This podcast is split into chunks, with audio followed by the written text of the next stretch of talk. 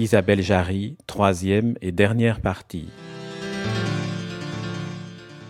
C'est une histoire d'amour qui finalement est une mise en abîme aussi entre Ariane, la narratrice, Isabelle Jarry, l'écrivaine, qui finalement trouve un, un, moyen de raconter ce personnage qu'est Théodore Monod d'une manière parfaitement inattendue, qui lui rend l'humanité qu'à certains moments, effectivement, on peut considérer qu'il a un peu, un peu perdu parce qu'il devient un personnage tellement, euh, tellement mythique, austère, ouais, mythique, ouais, euh, inaccessible.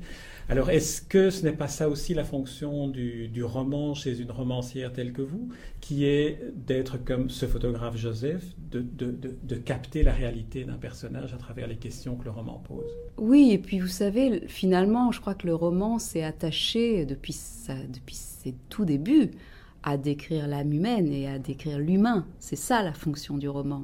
On considère que c'est la princesse de Clèves, le premier roman, hein, le premier roman français. Et s'il y a vraiment un, un, ouvrage qui fouille dans les méandres de l'âme humaine, c'est bien La princesse de Clèves, qui est un livre absolument extraordinaire et dont je ne saurais trop conseiller la lecture. Et c'est vraiment la vocation que s'est fixée le roman, euh, aller dans le cœur des hommes. Et c'est vrai que c'est ce qu'on a confié à cette narratrice comme tâche, aller là où, les, où siègent les sentiments. Et je crois que c'est ce, à quoi s'attache le roman comme genre artistique, hein, comme création. La création artistique peut prendre bien des formes. Je pense que la littérature romanesque, son terrain, c'est ça. C'est le sentiment, c'est l'émotion, c'est l'amour, c'est ce mystère incroyable qui, est arrivé au genre humain et dont il ne cesse d'essayer de, percer le, mystère absolu.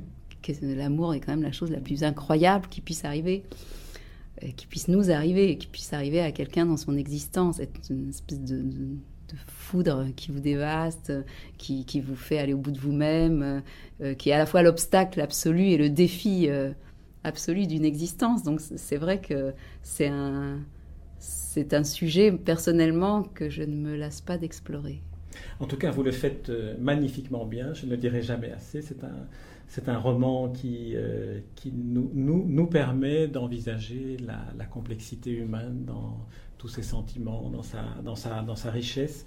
Et il y a un personnage que je vais simplement citer parce que nous arrivons malheureusement au terme de cet entretien, euh, qui est le, le, personnage dont la, dont la statue se trouve euh, à Rome, au Campo dei Fiori, qui est Giordano Bruno, que vous, que vous évoquez, et qui est aussi une forme de, finalement de synthèse entre cette recherche scientifique et la manière de l'exprimer à travers les sentiments et la liberté. Mm. Et donc c'est une très belle figure, et je tenais quand même à dire que pour, pour une fois qu'elle qu apparaît dans un roman, je trouve. Je vous remercie beaucoup de le citer. magnifique, que Ça me fait plaisir chose. que vous l'ayez remarqué.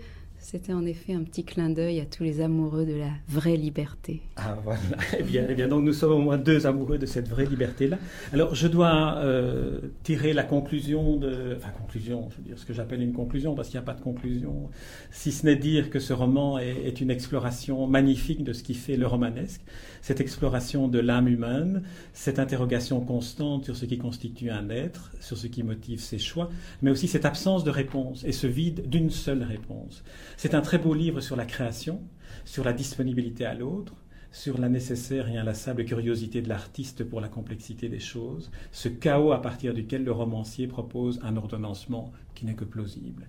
Qu'il soit vrai ou pas, peu importe, c'est comme dans la traversée du désert, il ne faut pas s'arrêter aux questions, mais, et là je vous cite Isabelle Jarry, porter le regard plus loin sur les régions de l'âme où d'ordinaire on ne s'aventure pas, faute d'arrêt du mouvement, faute également de suspension du temps.